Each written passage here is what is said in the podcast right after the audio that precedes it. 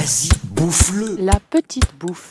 Allez, donc, t'es un sacré dégueulasse, toi Radio Campus Paris, Vous êtes bien gentil, mais moi j'ai faim, je vais commander mon déjeuner. S'invite Tu vous faites au fan avec dans ta cuisine. Ça suffit Vous avez assez bouffé Donc euh, jeudi soir, un jeudi sur deux, j'ai un atelier pour adultes.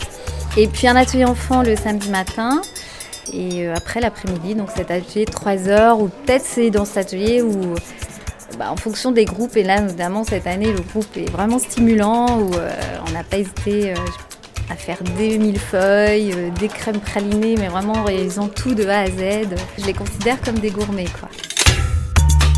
Salut, bienvenue dans La Petite Bouffe. Vous venez à l'instant d'entendre Anne Vinet qui anime les ateliers cuisine du Centre Mercœur dans le 11e arrondissement. Aujourd'hui, ambiance fête de fin d'année, le groupe des ados a préparé le goûter pour tout le monde. Au menu, fraises à la gelée d'hibiscus, bonbons de fruits secs et carrés de rhubarbe. Je m'appelle Zélie, j'ai 13 ans. Moi, je m'appelle Félix et j'ai 12 ans. Moi, c'est Hugo et j'ai 14 ans. Je m'appelle Iris et j'ai 13 ans. Moi, c'est Laura et j'ai 15 ans. Et vous faites tous du coup des petits euh, cours de cuisine Oui. toutes les semaines? Vous avez fait ça toute l'année? Oui. Et c'est plutôt sucré ou salé alors ce que vous faites? Euh, c'est les deux en fait, ça dépend. Enfin, il y a, dans, dans les cours, il y a plutôt euh, un- la moitié salée et la moitié sucrée en fait. Mais quelquefois, Ouais. euh, il y, a, y a- il y a quelques fois, comme la fois où il y avait les choux, il y a que du sucré parce que c'est un peu long à faire les choux.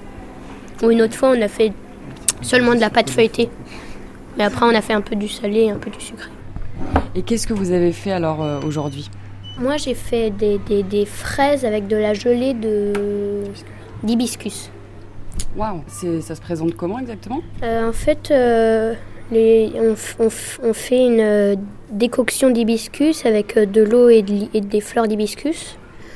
On la fait bouillir et on, on érate le feu. Donc pendant ce temps, on, f- on fait, on, on découpe, on découpe les fraises, on les rince, on, coupe les queues et on les coupe en petits dés. Et on les met dans une casserole avec euh, du sucre et là on n'en avait pas, mais on a mis un peu normalement on met un peu d'extrait de vanille. Les fraises et le reste, c'est dans une casserole et on, le met sur, à feu doux et on mélange un peu pour que ça dégorge, pour qu'il y ait du jus. Et donc ensuite, euh, quand, quand ça a dégorgé, euh, le jus d'hibiscus, on le passe à l'étamine. C'est une passoire fine. On enlève les fleurs. On délaye un peu d'agar-agar dans de l'eau et on le met dans l'hibiscus et on fouette avec- euh, pendant que ça bout.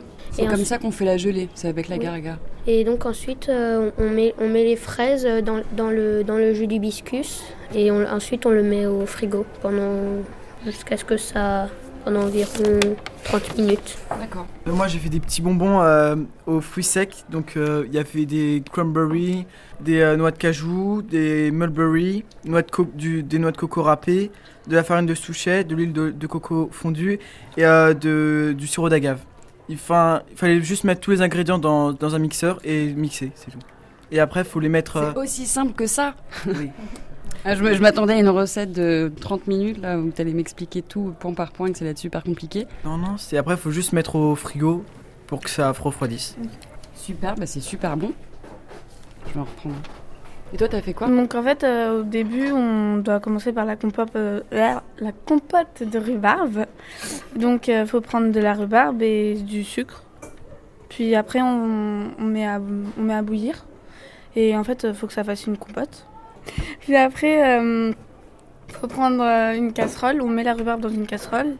Enfin, la compote de rhubarbe dans une casserole. Et on rajoute du lait, euh, de l'agar-agar aussi. euh, de la purée de, noix de cajou ou d'amandes.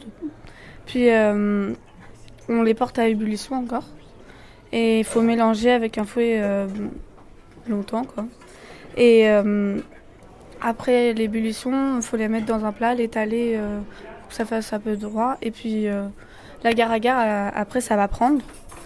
Donc, euh, Ça on- fait comme un peu des, petites, euh, des petits carrés de gelée aussi Ouais, de gelée, comme un peu une pâte de fruits euh, plutôt gelée. Mmh, Ouais. D'accord. Et on peut faire Bien. avec euh, d'autres fruits. Et après, du coup, on le met au frigo pour que ça refroidisse. Ça n'a pas gelé, Anne. Enfin, la gelée de fraise. Si, ça à prendre. C'est une gelée légère en toute façon. Ouais. Ça va le faire. L'important c'est que ça épaissit le jus. Donc là, vous faites quoi Vous démoulez la. Les elle- le découper en Elle est pas assez. euh, Ouais, c'est à peine assez pris, ouais. mais bon, ça va le faire. Regarde, c'est bon. On peut les servir euh, dans l'entrée Mais oui, sur le bar. On va se mettre au bar. hein, Ouais, ouais, ouais. On sert tout au bar.